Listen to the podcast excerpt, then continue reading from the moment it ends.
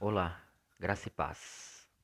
Sou Jonas Martins, de Homens em Missão, de Cristo Centro, Pirituba. Dia 4. Atreva-se a crescer. Nosso próximo herói não é apenas o mais famoso dos profetas, mas também uma das pessoas mais imponentes e dominantes de todo o Antigo Testamento. Seu nome é Elias. 1 Reis, capítulo 18, versículo 16 ao 40, Deus envia Elias para resgatar Israel da adoração de Baal. Elias desafia os profetas de Baal para um confronto no Monte Carmelo e vence, sem dúvida. Consequentemente, as pessoas caem prostrados e gritam: O Senhor é Deus. Elias então mata todos os 450 profetas de Baal. E nessa mesma palavra, Elias profetiza chuva para acabar com a seca, que se encerra com uma grande tempestade, e então corre todo o caminho para a cidade de Jezreel. E foi nessa cidade que as coisas começam a se desenrolar para Elias. A rainha Jezabel soube que Elias havia matado os profetas de Baal e lhe enviou a seguinte mensagem.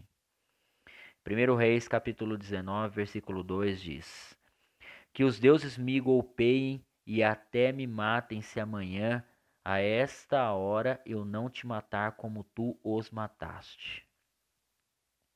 Inacreditavelmente, considerando todos os seus feitos heróicos até este ponto, Elias fica com medo e foge. Agora te pergunto: e então, o que aconteceu com Elias? De fato, Elias havia chegado ao seu limite. Resumindo, ele está exausto. Além disso, ele também é confrontado com suas próprias limitações. Ele correu todo o caminho para Jezreel, esperando um reavivamento, mas quando ele chega lá, nada mudou. Apesar de seus melhores esforços, ele não conseguiu salvar Israel. E agora ele está profundamente desapontado. Assim como aconteceu com Elias, a decepção pode nos lançar em uma crise.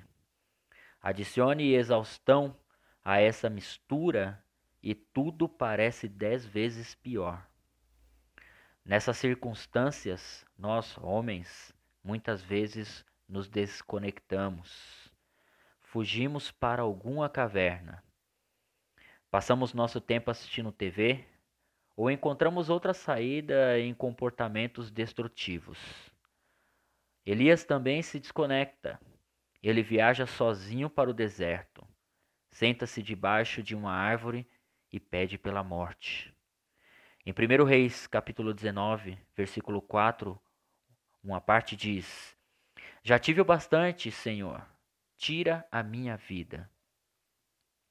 Em nossos momentos de crise, também estamos cansados demais, como Elias está aqui. O que precisamos fazer, a menos que a casa esteja pegando fogo, é descansar e recarregar, pois Deus entende que nosso corpo físico tem limitações. Veja bem o que acontece. Então o anjo do Senhor prepara uma refeição para Elias, o acorda e o encoraja a comer porque a jornada está longe de terminar. Veja em 1 Reis, capítulo 19, versículos 5 a 8, que diz: Depois se deitou debaixo da árvore e dormiu. De repente um anjo tocou nele e disse: Levante-se e coma. Elias olhou ao redor e ali junto à sua cabeça havia um pão assado sobre brasas quentes e um jarro de água. Ele comeu, bebeu e deitou-se de novo. O anjo do Senhor voltou, tocou nele e disse: Levante-se e coma, pois a sua viagem será muito longa. Então ele se levantou, comeu e bebeu. Fortalecido com aquela comida, viajou quarenta dias e quarenta noites até chegar a Horebe, o monte de Deus. Entenda isso. O limite não é o fim, mesmo que pareça o fim do jogo. Deus ainda não terminou com Elias. De fato, o plano de Deus para Elias e para Israel ainda está no meio do caminho. Deus então envia Elias para ungir dois reis, assim como seu sucessor Eliseu. Em 1 Reis, capítulo 19, versículo 15 e 16. Assim também Deus inclui Elias ao Monte da Transfiguração ao lado de Moisés, onde os dois conversam com Jesus sobre o verdadeiro plano de Deus para salvar não apenas Israel, mas toda a humanidade. Lucas 9:30 eu me pergunto o que Elias nos diria se estivesse aqui hoje. Talvez ele dissesse: Tenham coragem, não desanimem. Deus está com você nisso. Ele é sua rocha, seu escudo, seu refúgio, sua força, sua ajuda. E ele não conhece limitações. Portanto, não se esconda quando chegar ao seu limite físico devido ao cansaço das lutas que tem enfrentado. Recarregue-se. Procure o alimento para seu fortalecimento. E assim como Elias, coma do pão da vida para ter a força de Deus como você, com você e a direção do Espírito Santo. Se você entendeu essa mensagem, ore comigo assim.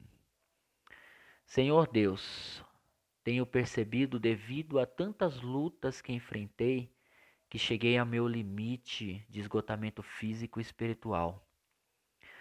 Não tenho força sequer para orar, mas nesta hora peço que me fortaleça por meio do seu Filho Jesus Cristo, aquele que é o pão da vida, pois é a única fonte que me alimentará e não me deixará perecer.